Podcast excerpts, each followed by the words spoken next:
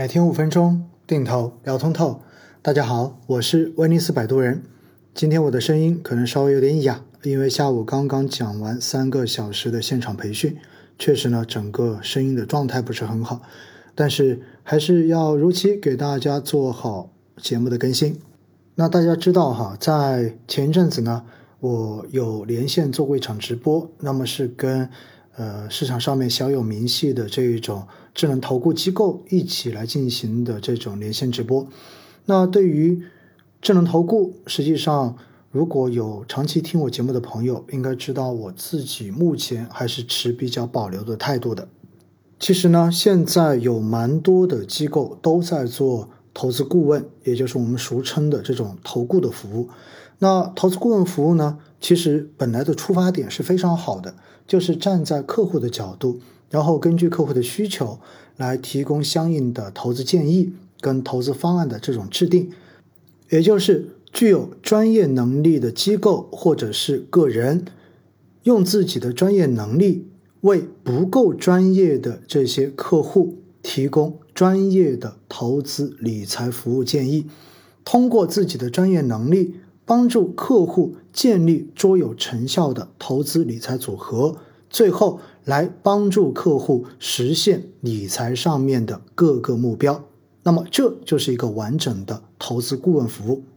所以呢，做投顾服务，首先要求这个机构或者是提供服务的个人必须具有非常好的专业能力，其次还需要具备非常好的职业精神或者说专业的精神，能够。真正的以客户的利益为重，而投顾服务其实呢，对于客户、对于投资者的要求也是比较高的，因为只要参与市场投资，就一定会有风险。投资顾问虽然是用自己的专业知识给投资者去提供相应的投资理财建议，但是并不能够，也一定不能够。给投资者去保证未来的一个收益水平，因为市场永远都是有风险的，市场永远都是存在着不确定性的，而也正是因为市场存在着不确定性，所以投资才有可能获得收益。如果作为一个投资者没有办法去正确的认识这种市场的现状跟市场的形态，那么他接受了所谓的投顾服务之后，万一市场没有达到理想中的这种预期，很有可能就会造成在后续沟通跟服务上面的难题。也就意味着投顾服务要能够健康的运转下去，要求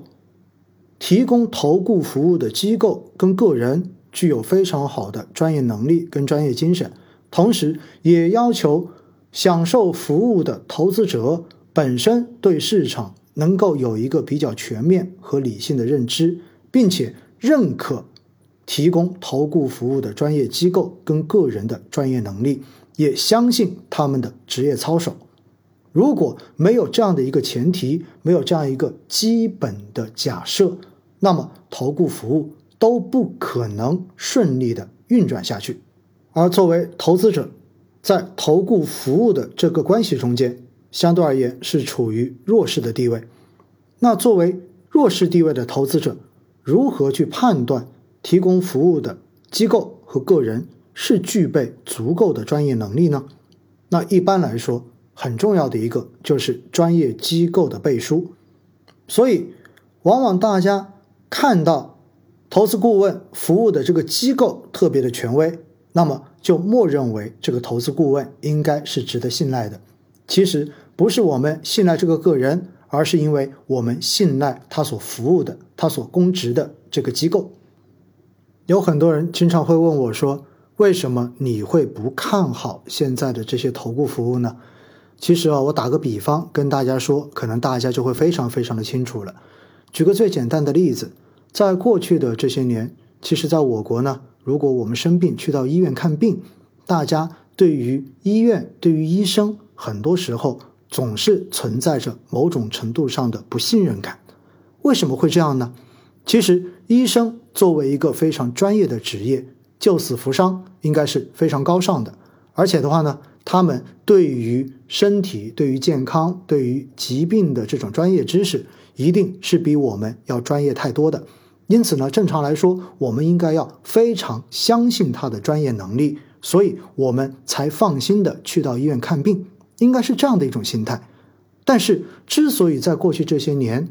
医患之间总是存在问题，或者说大家对于医生、对于医院总觉得缺乏完全的这种信任。其根本原因在于什么？其根本原因在于过去我国医疗系统以药养医的这种模式，也就意味着医生可能需要通过药品来赚取自己的收入。当然，我相信绝大多数的医生并不会这么干，但是这并不会妨碍作为患者的绝大多数人总是想当然的认为。医生为了让自己的利益最大化，一定会倾向于小病大治，或者说在疗效等同的情况之下，更倾向于给患者使用能够让自己收入更高的药品，甚至于在没有必要的时候让患者做更多的检查，付出更多的费用，这样子以达到增加自己收入的目的。虽然我前面已经强调过。我相信绝大多数的医疗从业人员并不会去做这样的事情，但是现实确实也存在着这样的现象，而要从根本上面改变这种局面，其实就必须要真正的去扭转以药养医的这种模式，让医生的专业能力直接来获取收益。